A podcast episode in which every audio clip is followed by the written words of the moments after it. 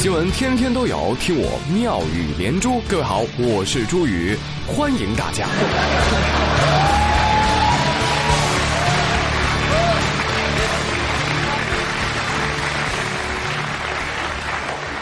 朋友们，不好意思，今天鼻音有点重，你们还习惯吗？哈，不习惯也没有办法，怎么办嘞？谁让我感冒了嘞？希望各位多多担待啊！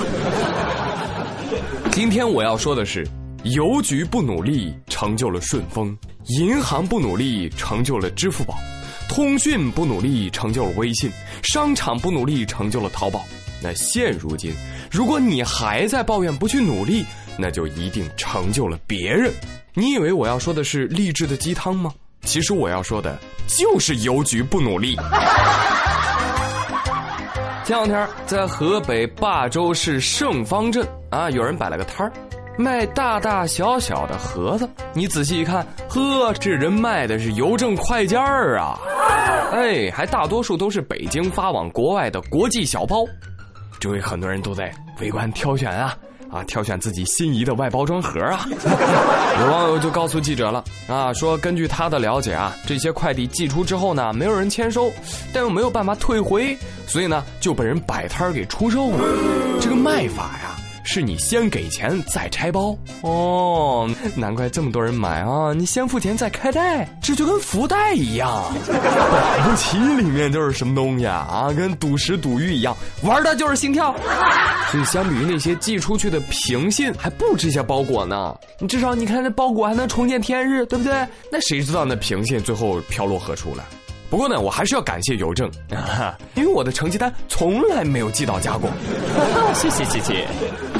哎，然后有的朋友说：“哎呀，我也得讲句公道话呀！哎，我给朋友家孩子买的这个礼物啊，朋友就收到了，特高兴。有是吗？是啊，我朋友家孩子吧，满月啊，我就用 EMS 给这孩子快递了一份礼物啊。收到这个快递之后啊，孩子非常高兴，打电话跟我说。”谢谢您的礼物，我非常喜欢。嗯，孩子很喜欢他的满月礼呀。哎，这快递慢送，它也是一项特色服务啊！哎，不必感到困扰啊！想不明白的事儿还多呢啊，习惯就好了。最近在国十五长台高速上，有一辆运猪车。运着运着，从车上掉下了一头猪。哎，这司机吧，也也跟猪似的，没注意他就开走了。但是呢，后面啊，紧跟了一辆江苏牌照的小轿车，司机看到了，叮，那可是两眼放光啊！司机直接就把车给横路肩上了。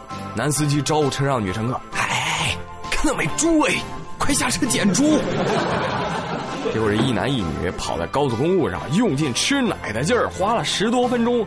你说这一二百斤的大猪，硬是给嘿咻嘿咻给抬后备箱里去了。哎，然后人家一个个扬长而去。通过这个高速上的探头呢，交警同志看的是一清二楚，实在是太感人了。这一男一女为了高速交通安全操碎了心呐，为了防止猪影响交通安全，预防重大车祸。这对男女不惜牺牲自己的宝贵时间，冒着生命危险清除交通障碍，他们堪称是交通安全的楷模呀！楷模呀！啊，我受够了自己一本正经胡说八道的样子。哼，这对男女为了吃这点猪肉，也真是拼了。如果是我的话，哼，那我也拼了。说到这个猪肉啊，这是咱们中国人过年过节饭桌上一定少不了的一样东西啊！不是有句话说吗？千里送猪肉，礼重情更重，这不吗？因为儿子五年没回老家贵州，年前呢又带人捎话说不回来了，这想念儿孙的七旬老父亲就杀了年猪，熏成了腊肉，挑着六十多斤腊肉去广东啊。结果呢？因为记错号码，在广东待了十多天也没见到儿子。大年初三就孤身返乡了。后来呢，儿子辗转得知了这则消息，失声痛哭啊！儿子表示：“元宵节我就回家，我要把我爸接到广州住。”啊，我实在看不下这种苦情戏。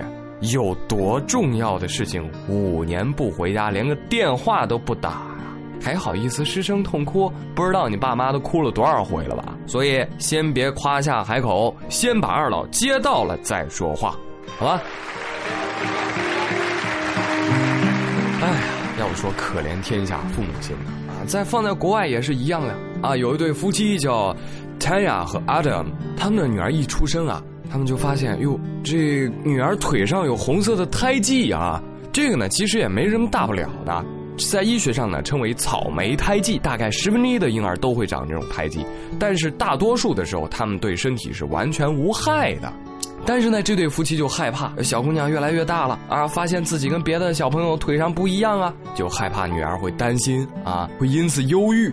哎，所以这夫妻俩呢，就果断在自己的腿上也纹上了相同的红色胎记花纹，陪着女儿一起。而且呢，这父母啊，就不断的告诉小 baby：“ 你是最美丽的，你跟我们一样，你看。”哎，所以这对父母呢，也非常欣慰的说：“我们知道自己做了正确的决定。”而这则新闻呢，也传遍大江南北，世界各地啊！你看，连我都知道了。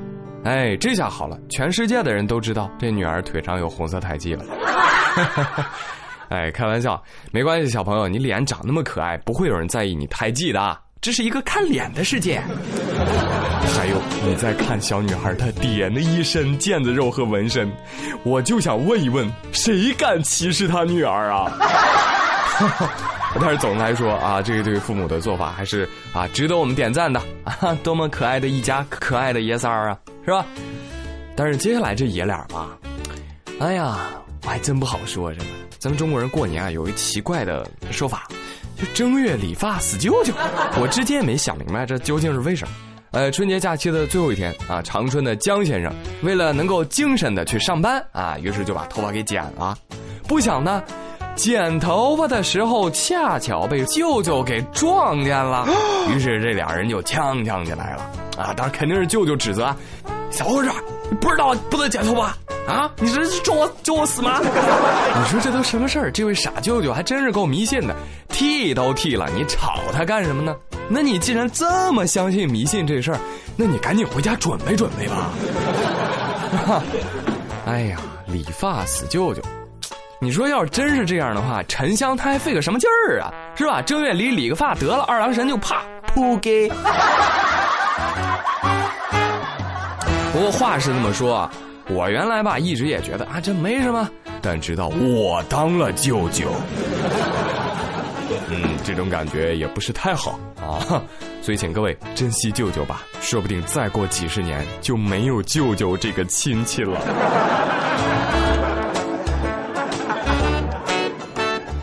好了，朋友们，今天的妙语连珠就给您说到这里了，我是朱宇，感谢您的收听，咱们下周一再见喽。